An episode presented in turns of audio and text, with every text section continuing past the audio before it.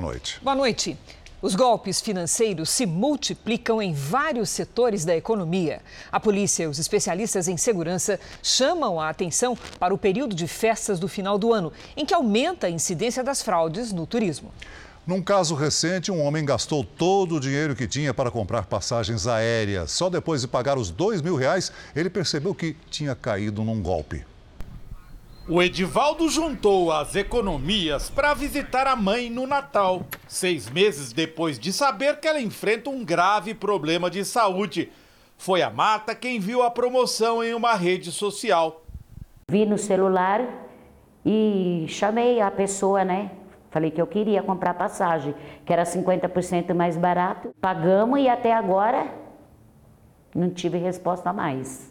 O Edivaldo achou que estava conseguindo uma barganha. Duas passagens de ida e volta entre São Paulo e Recife por 1.990 reais.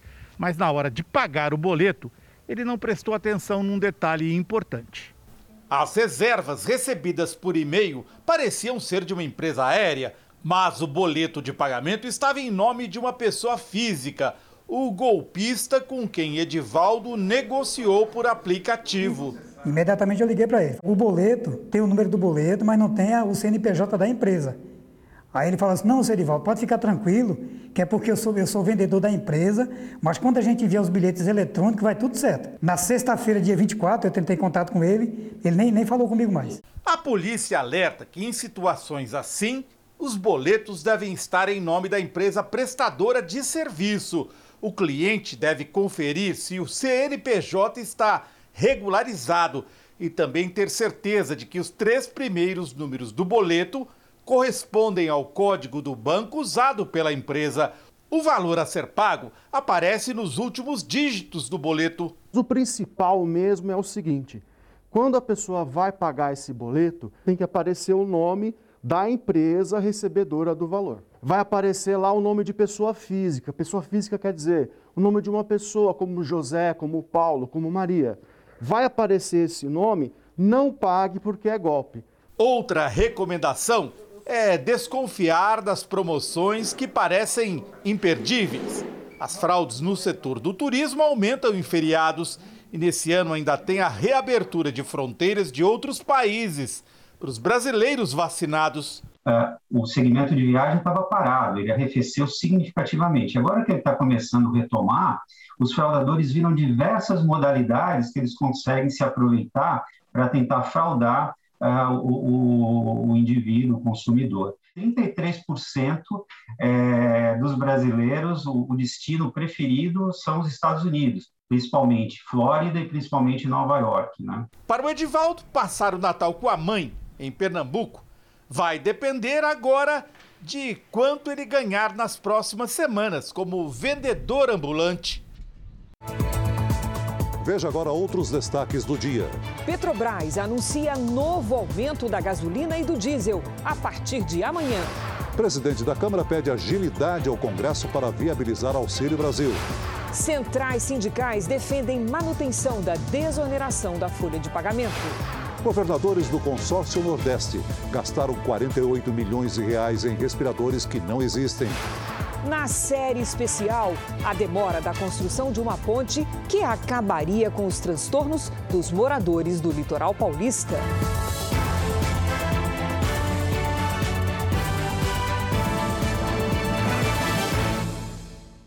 Oferecimento: Bradesco. Abra sua conta grátis pelo app.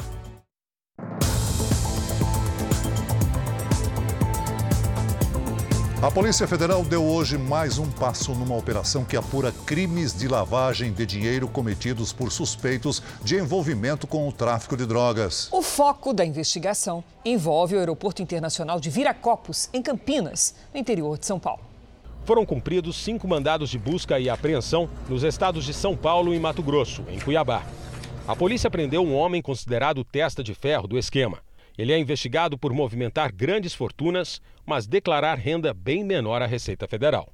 era um dos principais laranjas desse núcleo que funcionava em Mato Grosso, que era responsável pela remessa de cocaína para Campinas e de Campinas para a Europa. Nós detectamos aí nos últimos cinco anos, de 2016 a 2020, nenhuma movimentação bancária e movimentação de dinheiro físico aproximadamente de 2 milhões de reais. As investigações tentam aprofundar as apurações sobre crime de lavagem de dinheiro e identificar outros envolvidos que tenham autorizado o uso de seus nomes para ocultar o esquema.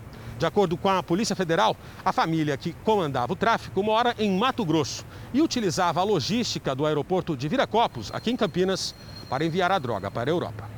As investigações já tiveram quatro etapas. No ano passado, a Operação Overload descobriu que criminosos usavam o Aeroporto Internacional de Viracopos para enviar cocaína para países da Europa e Ásia. A droga era escondida por funcionários terceirizados que trabalhavam na pista. Eles colocavam os pacotes de drogas no meio de bagagens ou em carregamentos de frutas. O grupo envolvido no esquema aplicava o dinheiro em relógios, joias e também em imóveis de alto padrão e carros de luxo. Grande parte desse dinheiro movimentado dessa forma era para pagamento da droga que passava por Viracopos e pagamento dos trabalhos realizados pelas pessoas que ali estavam também aliciadas. Das 32 pessoas apontadas como membros da quadrilha, 27 estão presas.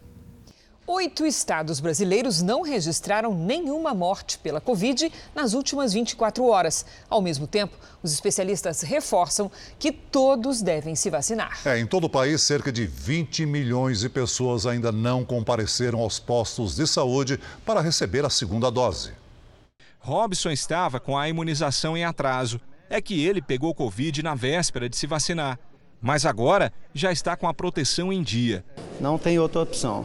Melhor que você correr risco de vida aí e talvez até prejudicar outros também, né? De acordo com o Ministério da Saúde, 20 milhões de brasileiros passaram do prazo de tomar a segunda dose. Em Goiânia, a vacina está disponível em todos os postos de saúde, sem necessidade de agendamento. Nós só vamos ter uma efetividade com níveis maiores que 90% com a segunda dose. A queda nas mortes e nas internações por Covid-19 estão diretamente relacionadas com a campanha de vacinação. Em 24 horas, oito estados brasileiros não registraram nenhuma morte pela doença.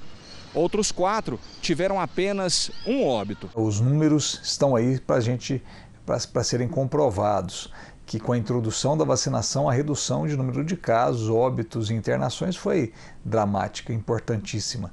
E isso é muito importante, isso reforça mais uma vez a segurança da vacinação, a eficácia. Né? Então, vamos fazer as vacinas. Esta aposentada sabe da importância da vacina e foi no dia certo garantir a terceira dose. Se tá aí para nós tomar, vamos tomar, né? Mal não vai fazer. Pode às vezes eu pegar ainda, mas também eu já estou um pouco protegida. Então, vale reforçar: se você ainda não tomou, tome a segunda dose da vacina. E vamos aos números de hoje da pandemia. Segundo o Ministério da Saúde, o país tem mais de 21 milhões 735 mil casos da Covid-19. São mais de 605 mil mortos. Foram 160 registros de mortes nas últimas 24 horas. Também entre ontem e hoje, mais de 15 mil pessoas se recuperaram. E no total, já são mais de 20 milhões 922 mil pacientes curados. E 207 mil seguem em acompanhamento. Os motoristas terão que preparar o bolso. Mais uma vez, a Petrobras anunciou um reajuste no preço da gasolina e do diesel em todo o país a partir de amanhã já estava caro. E a partir dessa terça-feira, encher o tanque vai ficar ainda mais difícil. Tá ficando cada vez mais difícil, né? Segundo a estatal, para as distribuidoras, o valor por litro da gasolina passa a ser de R$ 3,19. Nas bombas, o consumidor vai perceber que o reajuste será em média de 15 centavos por litro. Já o diesel será repassado a R$ 3,34. Reajuste que deve impactar em um aumento de 24 centavos por litro para o motorista. O câmbio pressiona porque o dólar está mais valorizado em relação ao real, o preço do barril do petróleo aumentou e a demanda aumentou na medida em que a economia está voltando. Mesmo sem o novo reajuste, o preço médio da gasolina já passa dos R$ 7,00 em seis estados. A Petrobras afirmou que os ajustes são importantes para suprir as bases econômicas e evitar um possível desabastecimento. Na semana passada, a Câmara dos Deputados aprovou um projeto que fixa o ICMS dos combustíveis em todos os estados. A intenção é diminuir a alta no preço dos combustíveis. O assunto segue em discussão no Senado. Quem depende do carro já procura alternativas. Tentar andar de metrô, ônibus, enfim, tentar evitar o carro próprio, né? As centrais sindicais fizeram um apelo nesta segunda-feira pela continuidade de uma medida capaz de manter empregos. Os sindicatos prevêem inúmeras demissões se a desoneração na folha de pagamentos dos principais setores da economia não for renovada. O primeiro dia em um novo emprego. Desde o ano passado, o Marcelo procurava essa chance. Poder dar um suporte para minha família em casa, só minha esposa estava trabalhando, né? Então acaba ficando um pouco complicado. A empresa de telemarketing está contratando só nesta semana 100 pessoas. E já tem projetos que devem abrir muitas vagas no ano que vem. Mas pode mudar de planos se a desoneração da folha de pagamento acabar. Provavelmente a gente vai ter que renegociar contratos com os clientes e essas vagas ou deixarão de abrir ou então serão reduzidas. A desoneração permite que as empresas recolham para a Previdência alíquotas de 1 a 4,5% sobre a receita bruta, em vez dos tradicionais 20% sobre a folha de salários. É uma forma de baratear e, consequentemente, manter as contratações. 17 setores podem utilizar a medida, que vale até 31 de dezembro. Sem a desoneração da folha, as empresas que voltariam a pagar mais impostos apontam o risco de muitas demissões por causa dessa elevação dos custos. Hoje, os setores beneficiados empregam cerca de 6 milhões de brasileiros. A defesa da prorrogação da medida une empresários e trabalhadores. As centrais sindicais fizeram hoje uma manifestação na Avenida Paulista, em São Paulo, para cobrar urgência na aprovação no Congresso de um projeto que estende a desoneração até o fim de 2026. A medida já foi aprovada na Comissão de Finanças e Tributação da Câmara dos Deputados, mas precisa passar ainda pela Comissão de Constituição e Justiça, para depois ser analisada no Senado e então receber a sanção presidencial. A demora nessas etapas preocupa os sindicatos. Um milhão e meio de pessoas, com certeza absoluta, com o fim da desoneração, em janeiro já vão para a rua. É muito grave. Hoje, prorrogar a desoneração vai garantir milhões de empregos para os trabalhadores nessa atual crise. Para empresários de setores como a indústria têxtil, manter a desoneração da folha é fundamental para o país conseguir recuperar o mercado de trabalho. Nosso setor, por exemplo, já gerou mais de 100 mil postos formais de trabalho nos últimos 12 meses há risco de você entrar numa economia no ritmo de crescimento muito baixo, conforme as previsões atuais, e não só parar de gerar empregos, como gerar demissões, que seria um desastre. É o estímulo à geração de empregos que vai criar mais oportunidades para trabalhadores como o Albert, que conseguiu uma vaga. Quanto mais oportunidades, menor o desemprego, quanto menor o desemprego, maior o desenvolvimento econômico e social do país. Então, o trabalho em si ele só traz benefício para a sociedade. Vamos agora às novidades sobre o acidente em que o ator Alec Baldwin matou uma diretora de fotografia. Acontece, Celso, que o diretor assistente do filme, que entregou a arma para o ator, já havia sido demitido de uma outra produção depois que uma arma disparou de forma inesperada. Com as informações mais recentes, começa a ficar mais claro o que aconteceu. O relatório da investigação policial diz que o diretor assistente do filme Rust, Dave Halls, entregou a arma ao ator Alec Baldwin, dizendo que ela estava fria, ou seja, apenas com munição de festim. Em depoimento, o diretor do filme, Joel Souza, disse que três armas foram montadas e deixadas no local do set de filmagem. De acordo com ele, além do diretor assistente, a responsável pelas armas cenográficas, Hannah Gutierrez Reed, também teria ajudado a conduzir os objetos ao local. O depoimento diz ainda que a equipe estava se preparando para a gravação antes do almoço, mas fez uma pausa para a refeição. Mas ele não soube dizer se as armas foram checadas novamente depois da pausa. Resta saber quem encarregou o equipamento utilizado. O diretor Joel Souza também foi atingido pelo disparo, mas teve apenas um ferimento no ombro. As autoridades emitiram um mandado de busca para apreender todas as imagens da câmera para a qual o ator apontava quando o disparo aconteceu. Segundo as investigações, o tiro foi dado durante um ensaio. Baldwin estava explicando como iria sacar a arma e onde o braço seria posicionado. A produção do filme está suspensa. Já a família da diretora de fotografia, Halina Hutchins, pediu privacidade. Os bastidores do acidente com o ator Alec Baldwin são o tema do podcast JR 15 Minutos de hoje que eu gravei. Ouça no r7.com, no Play Plus e nos aplicativos de podcast. Veja a seguir: presidente da Câmara pede ao Congresso agilidade para a criação do Auxílio Brasil. Na série especial, uma obra prometida há quase 100 anos para facilitar a travessia entre duas cidades do litoral paulista ainda não saiu do papel.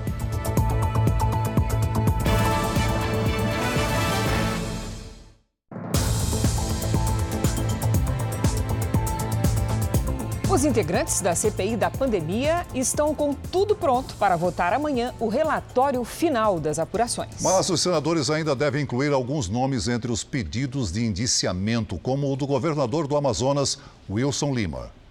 Na última reunião da CPI, antes da votação do relatório, a cúpula da comissão discutiu atender a pedidos de senadores para incluir mais sete nomes entre os que terão o indiciamento pedido. A principal mudança trata do Amazonas. O líder do MDB, Eduardo Braga, que é do estado, insiste que seja pedido o indiciamento do governador Wilson Lima pela crise de oxigênio em Manaus no começo do ano, além do ex-secretário de Saúde, Marcelo Campelo. O presidente da comissão, Omar Aziz, também eleito pelo Amazonas, é contra. Ele defende que Wilson Lima já é réu no Superior Tribunal de Justiça por irregularidades na compra de respiradores e por isso não precisaria responder à CPI. Mas nessa queda de braço, quem deve ganhar é Eduardo Braga. Isso porque o relator Renan Calheiros avalia que agora é melhor deixar o presidente da CPI descontente do que correr o risco de perder o voto de Eduardo Braga e aprovar um relatório enfraquecido politicamente por seis votos a cinco. Senadores também decidiram pedir ao ministro do Supremo, Alexandre de Moraes, que investigue o presidente Bolsonaro no inquérito das fake news pela transmissão de uma live em rede social da última quinta-feira, em que o presidente citou supostos estudos pelos quais pessoas totalmente vacinadas desenvolveriam a síndrome de imunodeficiência adquirida muito mais rápido do que o previsto. A informação não tem respaldo científico. Três redes sociais retiraram o vídeo do ar. O presidente da Câmara, Arthur Lira, comentou a live do presidente. Se ele não tiver nenhuma base científica para isso, justamente vai pagar pela sua declaração. Né? Mesmo com a expectativa de elevação da taxa básica de juros, a Selic, na próxima quarta-feira, a regra atual de remuneração da poupança continuará a mesma. Esse é o assunto de hoje da nossa Patrícia Lages. Boa noite, Patrícia. Importante procurar boas opções de investimento? Sempre, Cris. Boa noite para você, para o Celso e boa noite para você de casa. A gente vai entender aqui essa regra. Enquanto a Selic estiver abaixo de 8,5% ao ano, a poupança vai render 70% da taxa. Atualmente, a Selic está em 6,25% ao ano. E segundo o boletim Focus, publicado pelo Banco Central, ela deve subir 1,25 ponto percentual nesta semana. Com isso, a Selic chegará a 7,5% e o rendimento da poupança passará a ser 5,25% ao ano. Vários CDBs pagam acima de 100% do CDI, que é um índice que acompanha a Selic e hoje está em 6,15% ao ano. Um CDB já com esse rendimento é mais vantajoso do que a poupança, mesmo pagando imposto de renda. Enquanto a poupança rende hoje 4,38% ao ano, um CDB a 100% do CDI rende 5,07%, já descontado o imposto de renda. Outra questão é a rentabilidade. Nos CDBs, ela é diária. Já na poupança, ela rende apenas uma vez ao mês, somente na data de aniversário. Se qualquer valor for sacado antes, todo o rendimento do mês será perdido. Todo mundo corre para a poupança, Patrícia, com medo de arriscar o seu dinheiro, as suas economias. O CDB é uma alternativa segura? É sim, Cris, é bastante segura. Aliás, na verdade, a poupança e os CDBs têm a mesma garantia. O FGC, que é o Fundo Garantidor de Créditos, assegura tanto a poupança quanto os CDBs, além de outros investimentos. Significa que se o banco onde a pessoa investiu vier a falir, o fundo assegura o valor investido até 250 mil reais por CPF em cada instituição financeira. No r7.com.br economize você encontra mais informações sobre investimentos. Acesse lá. Cris. Obrigada, Patrícia. Boa semana. Veja a seguir, exclusivo. Golpistas vendem informações confidenciais de vítimas que tiveram dados do cartão de crédito vazados. E na série especial, um percurso de cinco minutos que pode levar mais de duas horas de espera na fila da balsa.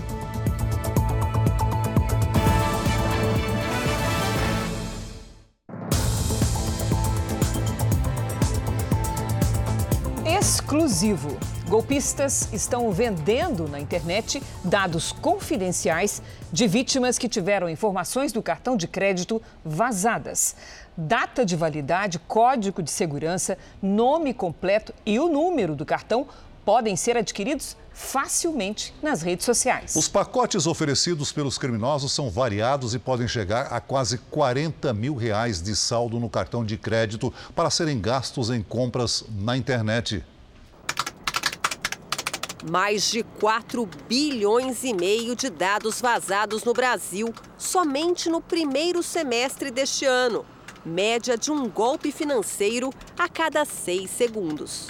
Eu tive o meu cartão de crédito clonado umas três vezes e todas as vezes eu mudei o número e eles clonaram novamente. O que me deu muito medo, porque de repente eles têm acesso a tudo, né?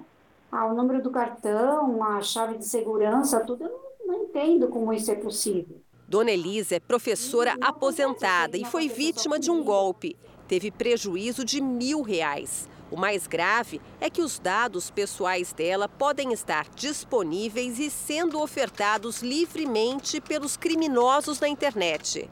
Nome completo, número do cartão de crédito, data de validade e código de segurança. O conjunto desses dados confidenciais é chamado de consultáveis ou InfoCC. O que é o InfoCC? É a, é a, junção da palavra informações com CC de cartão de crédito. InfoCC e consultáveis são todas aquelas informações, todos aqueles bancos de dados que circulam a emissão de um cartão de crédito. Então, se eu tenho todos os dados sobre você, eu tenho toda a possibilidade de construir um crédito falso, um cartão de crédito falso, uma conta bancária falsa em seu nome. Numa busca rápida nas redes sociais, é fácil encontrar perfis que vendem essas informações. O Núcleo de Jornalismo Investigativo da Record TV conversou por telefone com esses suspeitos. Vai com os dados do cartão, né, frente e verso. Aí ela vai com o nome do bico, CPF, telefone e endereço. Puxada do CPF completo também, entendeu? O DDD do celular do suspeito é de Mato Grosso. Logo, o golpista envia uma tabela de preços. Por 110 reais, é possível obter 1.050 reais de crédito para fazer compras online. O valor liberado pode chegar a quase 40 mil reais. Vendo por Pix aqui já faz um ano e meio, um ano. A lotérica eu também aceito. Você manda a foto do comprovante para mim, aí eu, aí eu já te libero o material na hora, entendeu? Eles acontecem com muito mais frequência na web de superfície, que a gente chama de web indexável, na web comum. Né? É, todo, todo tipo de delito que precisa de publicidade vai onde a publicidade é melhor. Em aplicativos de mensagens encontramos mais ofertas. Perguntamos ao golpista se o esquema é de confiança. O suspeito, que se identifica como Duende Verde, diz que é. Ele envia a tabela com os limites de crédito. O valor mínimo é de 160 reais por mil reais. Para demonstrar o funcionamento do esquema, o depósito foi feito. Assim que isso aconteceu, o golpista aprovou a compra, liberou o CPF, a senha e o número do cartão de uma vítima para dar início às compras na internet. No aplicativo de uma rede de supermercados, verificamos que o saldo disponível era bem acima do contratado. Os dados foram usados apenas para fazer a denúncia dessa reportagem. A vítima foi avisada imediatamente. Ela comunicou às operadoras, cancelou os cartões e vai fazer um boletim de ocorrência. Esse é um tipo de golpe que envolve três vítimas. A primeira é a pessoa que teve os dados vazados. A operadora de cartão de crédito e o banco, acionados para ressarcir o dinheiro desviado, acabam prejudicados. Receber os dados de um cartão de crédito e gastar o dinheiro também é crime. Quem faz isso pode ser preso por estelionato. Há duas semanas, o portal R7 publicou uma reportagem com crimes parecidos. Quadrilhas divulgando os dados pessoais dos cartões de crédito das vítimas. Quem quiser pegar os cartões e os terceiros aqui, ó, só chamar no PV. Para alcançar um número maior de perfis e espalhar o golpe, os suspeitos até pagaram por publicidade numa rede social. O maior problema, podemos dizer assim, né, é a impunidade. Eu acho que essas pessoas ela, elas acabam fazendo isso porque sabem que no fundo elas não vão sofrer consequências muito maiores. Elas sabem que dificilmente alguém vai encontrar elas, dificilmente elas vão sofrer com alguma coisa, vão sofrer alguma punição por estarem vendendo é, esse tipo de informação ou alguma coisa desse tipo. Vai RG, nome da mãe, nome do pai, entendeu? É todos os endereços cadastrados, todos os telefones, o título eleitoral, aonde trabalhou, vai completo. Gastos milionários, respiradores que nunca apareceram e muita coisa a ser esclarecida. As compras realizadas pelo chamado Consórcio Nordeste deveriam ajudar no combate à pandemia, mas não foi bem isso que aconteceu. Uma CPI realizada no Rio Grande do Norte tem cada vez mais indícios de corrupção em contratos firmados pelo consórcio. Em um deles, 48 milhões de reais para a compra de respiradores sumiram. Eles foram pagos a uma empresa que vendia produtos à base de maconha e não havia feito um respirador sequer. No auge da pandemia, governadores nordestinos se reuniram para comprar em conjunto itens de primeira necessidade no combate à Covid-19. Fizeram um consórcio. Uma dessas compras foi feita com a empresa Hempcare, especializada em produtos à base de maconha e que nunca havia feito um respirador sequer ela ganhou um contrato de 48,7 milhões de reais pago pelo consórcio para entregar os equipamentos. A empresa, que tem como sede um apartamento nesse prédio na zona sul de São Paulo, dizia intermediar uma negociação com uma companhia chinesa. Até hoje, o presidente da CPI do Rio Grande do Norte quer saber para onde foi esse dinheiro. Essa compra envolveu 48,7 milhões de reais para os nove estados nordestinos é, e esse dinheiro foi todo perdido. É, mais da metade desse dinheiro, no plano inicial, seria só para propina. Essa é a nota fiscal da compra, emitida em abril do ano passado e obtida com exclusividade pelo Jornal da Record. O que também chamou a atenção da CPI é este número. Ele indica que esta seria a segunda nota da história da Hempcare, criada menos de um ano antes. Algo muito estranho para alguém que prometia 300 respiradores. Outro detalhe: o dinheiro foi pago no ato da assinatura, sem garantias. A governadora do nosso estado é investigada por ato de improbidade, não é por corrupção. Ela, como outros governadores, fez o pagamento antecipado, sequer o contrato estava assinado, é, de milhões de reais a uma empresa que funcionava num apartamento com 100 mil reais só de capital social e claramente uma, uma empresa laranja para lavar dinheiro de corrupção. A Hempcare ainda fechou uma parceria com uma empresa de Araraquara, no interior paulista, a Biogel Energy, para supostamente entregar os respiradores. Só que o negócio também não avançou e os equipamentos nunca chegaram. Mesmo assim, a Hempcare prometeu para a prefeitura da cidade a doação de 30 equipamentos. Nós estamos também averiguando a participação é, do prefeito de Araraquara, do PT, Nós ainda não temos elementos para colocá-lo como investigado, mas ele já foi convocado à CPI. Segundo o presidente da CPI, o prefeito de Araraquara, Edinho Silva, do PT, deve ser ouvido na próxima semana. Os deputados querem saber por qual motivo a prefeitura da cidade aceitou receber respiradores pagos pelo contribuinte nordestino e que viriam de uma empresa que não tem qualquer experiência no assunto. Na época da compra, quem comandava o consórcio era o governador da Bahia, Rui Costa, do PT, e o também petista Carlos Gabas, ex-ministro da Previdência Social no governo Lula, era o diretor. Existem políticos do PT investigados pela CPI. Né? É, e a gente não tem nenhum problema de dizer, e a culpabilidade deles será averiguada ao final da CPI.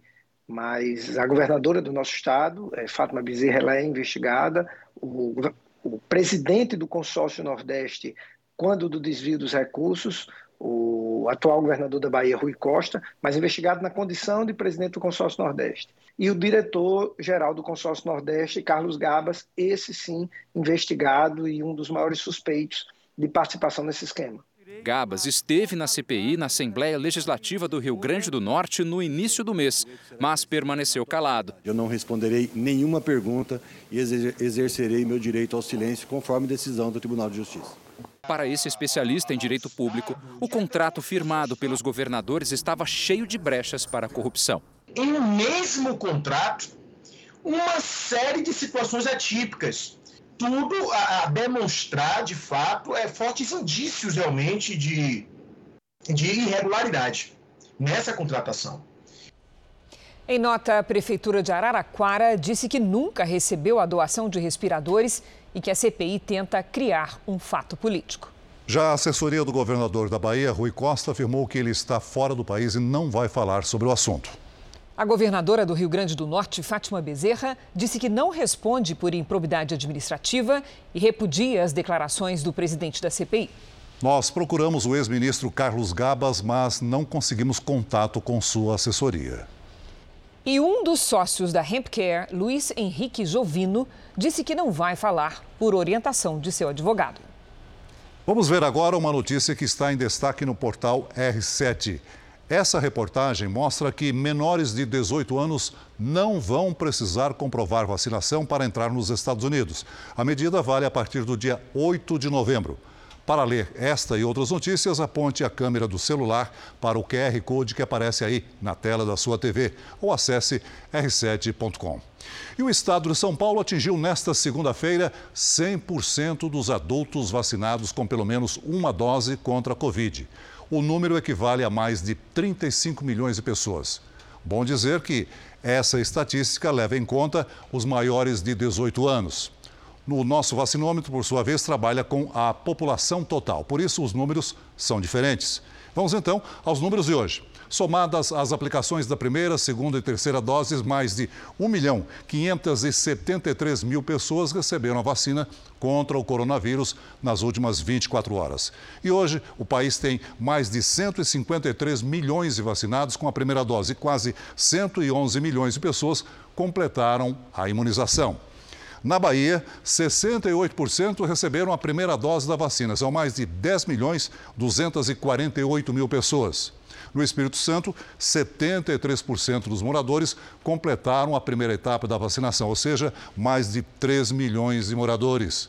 No Rio de Janeiro, quase 72% foram imunizados. Isso representa mais de 12 milhões 543 mil moradores. E em Goiás, pouco mais de 69% dos moradores tomaram a primeira dose, ou seja, mais de 5 milhões de pessoas. No portal s7.com você pode acompanhar a situação de todos os estados no mapa interativo. O governo federal já trabalha com um atraso no início do pagamento do Auxílio Brasil. A ideia era começar no mês que vem, mas o projeto ainda tem de passar pelo Congresso. Hoje foi lançado em Brasília um plano nacional para aliar crescimento econômico e proteção ao meio ambiente. A previsão é que o Brasil gaste cerca de 2 bilhões e meio de dólares, mais de 14 bilhões de reais, em infraestrutura de economia ecológica por meio do Plano Nacional de Crescimento Verde. A assinatura do decreto que cria o plano foi no Palácio do Planalto. A proposta do governo é reduzir a emissão de carbono e manter a conservação ambiental. O Brasil é um dos poucos países do mundo com condições reais de ter uma economia verde de verdade, garantindo uma agropecuária competitiva e de baixo impacto ao meio ambiente. O ministro Paulo Guedes minimizou a preocupação com o teto de gastos para criar o programa Auxílio Brasil. É evidente que, seja com um pedido de extrateto, seja com uma revisão, não podemos disfarçar a verdade. A verdade é que vai haver um gasto um pouco maior. Estamos falando de 30 e poucos bilhões. E a pergunta é o seguinte: para um país que arrecadou 300 bilhões a mais do que o ano passado. 30 bilhões são 10%. A equipe econômica continua com o trabalho para viabilizar um novo programa social do governo. A promessa do presidente Jair Bolsonaro era que o Auxílio Brasil começasse a valer a partir de novembro.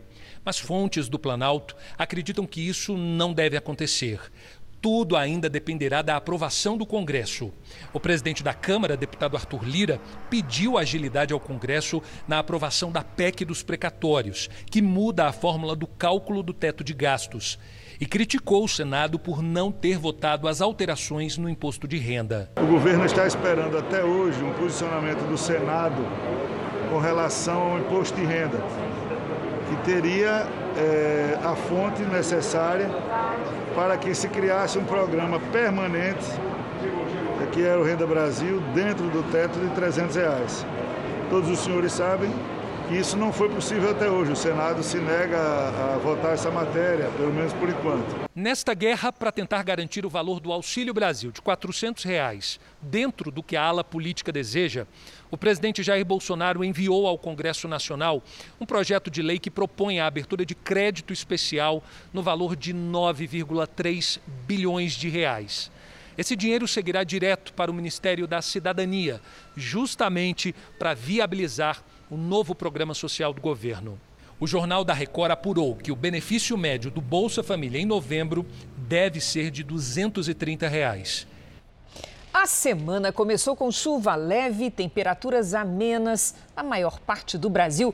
Hora da previsão do tempo com Lidiane Sayuri. Boa noite, Lid. Como é que vai ser?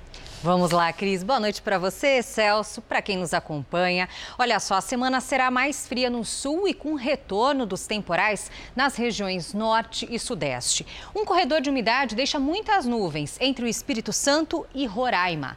Nesta terça-feira, a chuva continua na maior parte do Sudeste, em Goiás, Mato Grosso e nos estados da região norte. Do Rio Grande do Sul até o Paraná, em Mato Grosso do Sul e nas áreas claras do Nordeste, tempo firme. No sul, friozinho logo cedo, com mínima de 4 graus nas Serras Gaúcha e Catarinense.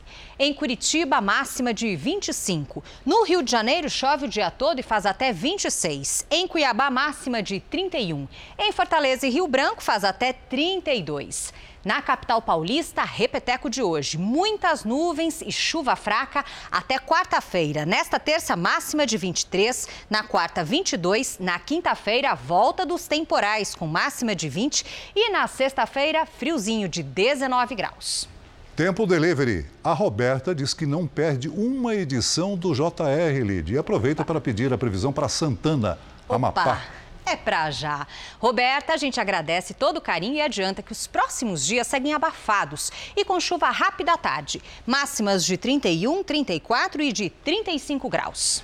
Delivery para Vera Lee de Diadema, região metropolitana de São Paulo. Vera Lee, seguinte, a semana será de temperaturas mais amenas terça e quarta-feiras com chuva fraca a qualquer hora e máximas de 21 e de 19 graus. Na quinta, há risco de temporais. À tarde, faz até 20 graus. Faça como elas e participe também do Tempo Delivery pelas redes sociais. Mande a sua mensagem com a hashtag você no JR. Até amanhã, gente. Valeu, Lid. Até, Até amanhã. amanhã. O sul da Itália foi atingido por uma forte tempestade. Pelo menos uma pessoa morreu.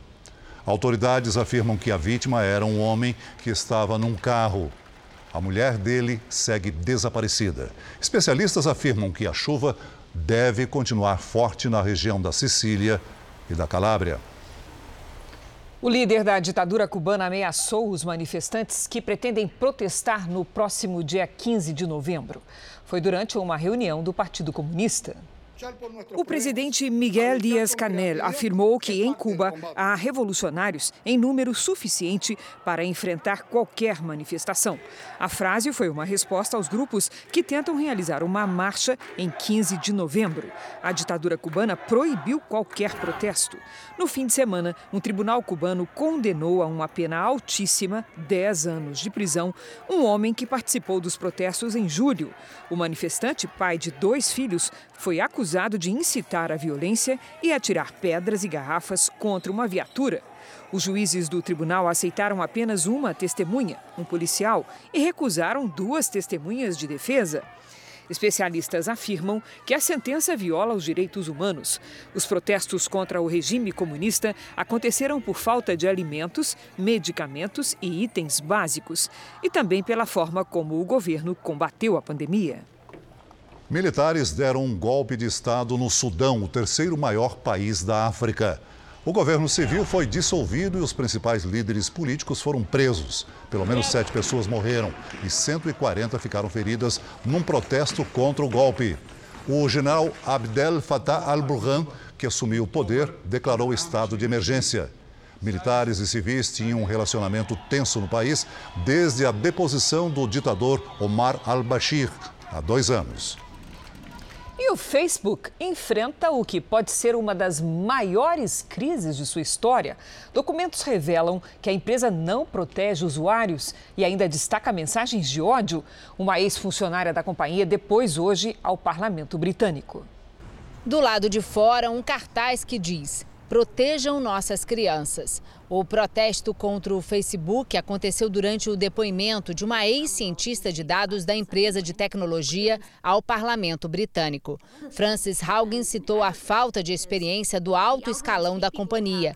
Ela também diz que o Facebook dá maior destaque para as postagens de ódio e não protege os usuários do contato com essas publicações. Os reguladores britânicos examinam um projeto de lei que deve tornar a legislação online mais rigorosa. O comitê propõe multas pesadas e penalidades significativas para as empresas que não limitarem o conteúdo prejudicial.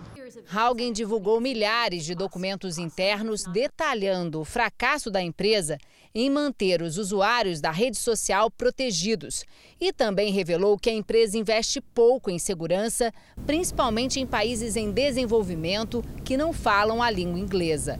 Ela já depôs ao Congresso dos Estados Unidos e ainda vai ser ouvida por outros parlamentos europeus. A rede social diz que o argumento de que o Facebook deliberadamente promove conteúdo de ódio para obter lucro é profundamente ilógico.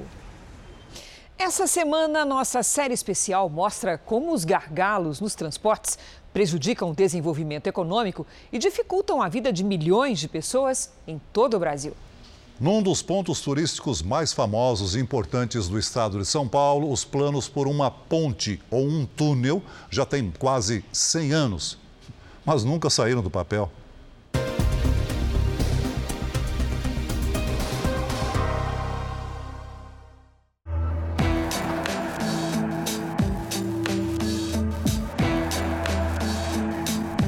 Tão longe e tão perto. Quem mora entre Santos e Guarujá, no litoral sul de São Paulo, vive em modo de espera.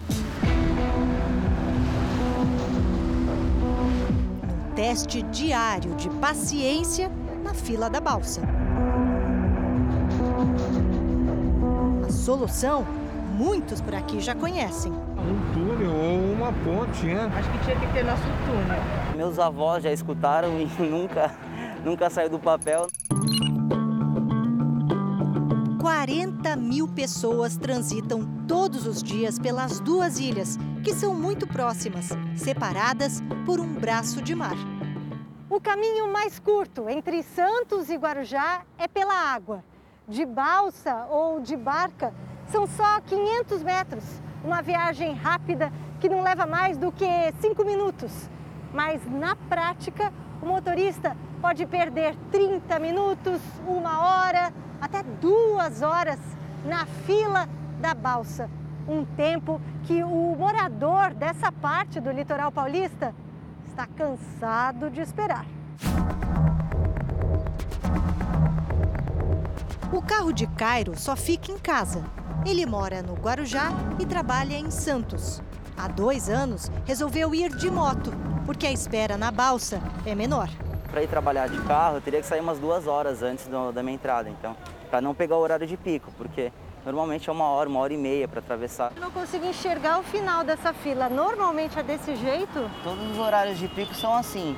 É, quem está do lado direito é que está esperando para a balsa. Do lado esquerdo é quem entra para os bairros, né? Então muita gente às vezes acaba furando a fila. Foi o que flagramos poucos minutos depois, durante a nossa conversa ao lado da entrada da balsa. A buzina, nesse caso, por incrível que pareça, até que é um bom sinal. Significa que a balsa hoje está funcionando. Mas se tiver um dia com neblina, é, normalmente a balsa não atravessa. Então tem que pegar e pôr pela rodovia. Pela estrada são pelo menos 50 minutos. É um martírio todo dia, né? Seria muito mais fácil as promessas que a gente tinha serem cumpridas. Meu avô, minha avó já falou dessa, dessa ponte bendita desde 1970. A promessa sempre existiu, antes mesmo da década de 70 desde 1927 com o primeiro projeto de túnel feito pelo engenheiro arquiteto Enéas Marini. Teve um estudo feito no final da década de 1950 do engenheiro arquiteto Francisco Prestes Maia, Plano Regional de Santos, que na época ele previa inclusive três ligações, uma na região da Ponta da Praia, uma intermediária e outra na entrada da cidade. Então já é um projeto que vem de bastante tempo sendo estudado, mas infelizmente até hoje não foi concluído. 2010, o então governador de São Paulo, José Serra, do PSDB, anunciou um novo projeto. Uma ponte ligaria as cidades. Nada feito. Três anos depois, o governador Geraldo Alckmin, também do PSDB, anunciou a entrega do estudo de impacto ambiental, desta vez para a construção de um túnel submerso. Falhas no edital, novas exigências e burocracia levaram à paralisação dos planos. Já em 2018, foi a vez de outro governador do PSDB, João Dória, prometer a construção de uma ponte entre Santos e Guarujá. Até agora, nada saiu do papel. Para este engenheiro, as obras esbarram sempre num mesmo problema: o custo não é um custo barato, tá? Uma construção desse tipo, seja ela uma ponte, seja ela um túnel, ela envolve investimentos. E durante muito tempo, quem bancava esses investimentos era o governo ou estadual ou federal. O problema realmente sempre foi a falta de recursos públicos. Então hoje você conta, na a expectativa é que haja recursos privados para fazer essa obra. Tércio foi presidente da autoridade portuária. Hoje integra um consórcio que prevê a construção de um túnel com quase 2 quilômetros de extensão, pistas para veículos de passeio e de carga. Contaria também com passagem para pedestre, ciclovia e até um VLT. Proteger a operação portuária, que ela é importante não só para São Paulo, para Santos e para o Guarujá, mas para toda a região e para o país.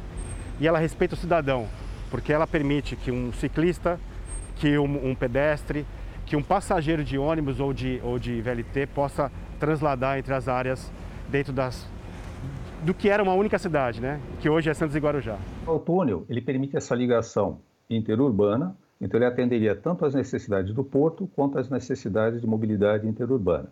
Qual é a vantagem que você tem na ponte localizada onde está no projeto da Ecovias? É que você permite um acesso a uma área que hoje não tem ocupação praticamente nenhuma, que é a área continental de Santos. Os dois projetos são interessantes, cada um com as suas vantagens e desvantagens. Ponte ou túnel são cerca de 3 bilhões de reais por obra. A ponte seria custeada pela Ecovias, concessionária que administra o sistema Anchieta Imigrantes. Já o túnel teria parte ou a totalidade da obra paga pela empresa que assumir o Porto de Santos, depois da desestatização. A autoridade portuária já fez uma convocação para a apresentação de projetos. Quando a gente teria o túnel? É, considerando o prazo de obra, é, cinco anos. é, a gente teria um túnel desse construído aqui, no, aqui na Baixada Santista. A Secretaria de Logística e Transporte do governo de São Paulo diz que foi feito um forte investimento nas balsas, que não demoram como antigamente, e que no final do ano passado entregou para os órgãos responsáveis do governo federal um novo projeto de ligação entre Santos e Guarujá. Nós trabalhamos com um projeto né, de uma ponte no estuário. Temos aí todas as condições hoje para que a ponte seja feita. Basta autorização do Ministério. Para quem vive no zigue-zague, entre uma margem e outra, a obra é esperada há quase 100 anos. Pouparia dinheiro, tempo e evitaria desgastes diários vividos há gerações. Quem sabe um dia, quando tiver meus netos, talvez eu veja. Vamos esperar.